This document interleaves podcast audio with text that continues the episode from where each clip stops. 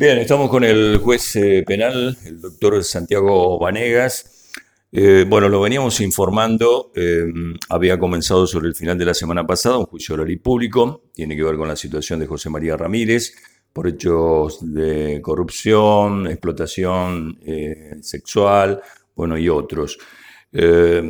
Juicio que se comenzó con los alegatos de apertura por parte de las distintas este, actuaciones y eh, luego se procedió a la suspensión porque en el caso del doctor Vanegas ya había emitido opinión. ¿Es así, doctor? ¿Qué tal? ¿Cómo le va? Buen día.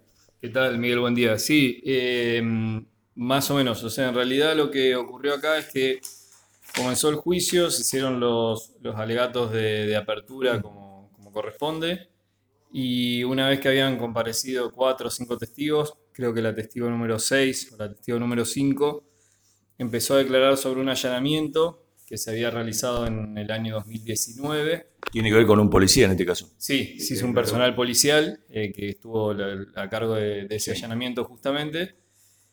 Y eh, la, la, persona esta que empezó a declarar eh, refirió, empezó a describir el allanamiento y demás, y ahí surge que el allanamiento lo había dispuesto yo durante la investigación penal preparatoria. Lógicamente, cuando se advierte esto, bueno, pasamos a un cuarto intermedio y eh, no, quedó otra solución que, dar por concluido el debate y disponer que se sortee un nuevo tribunal para, poder llevarlo adelante. Eh, para que la gente pueda mm, entender esto, eh, el juez que interviene durante la investigación penal preparatoria o que tuvo participación durante la investigación penal preparatoria no puede luego intervenir en el juicio, porque se supone que al juicio eh, el juez tiene que llegar limpio, digamos, sin ningún tipo de conocimiento de los elementos de, convicción, de las evidencias o de las pruebas eh, recolectadas durante la etapa investigativa. En este caso en particular, bueno, lo que había ocurrido es que eh, como dije en el año 2019, yo había dispuesto una serie de allanamientos. Yo no era el juez que estuvo a cargo de toda la IPP, por eso no se advirtió esta circunstancia al momento de que la OGJ hace el sorteo, la Oficina de Gestión Judicial hace el sorteo del tribunal. Eh, sino que bueno, el allanamiento se realizó un fin de semana. Eh, justo yo estaba de turno, de juez de turno ese fin de semana.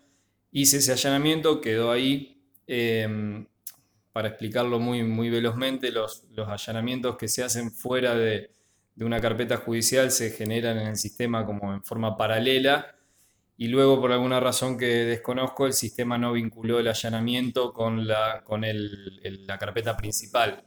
Entonces al momento de realizarse el sorteo la Oficina de Gestión Judicial no tuvo forma de advertir que ese allanamiento se había realizado en esa carpeta y no excluyó de del bolillero, digamos, mi nombre.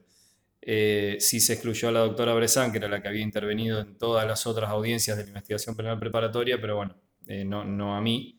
Cuando advertimos esto tuvimos que darlo inmediatamente por finalizado el debate y se va a tener que recomenzar eh, desde cero con otro, con otro juez. Doctor, le agradezco por su tiempo.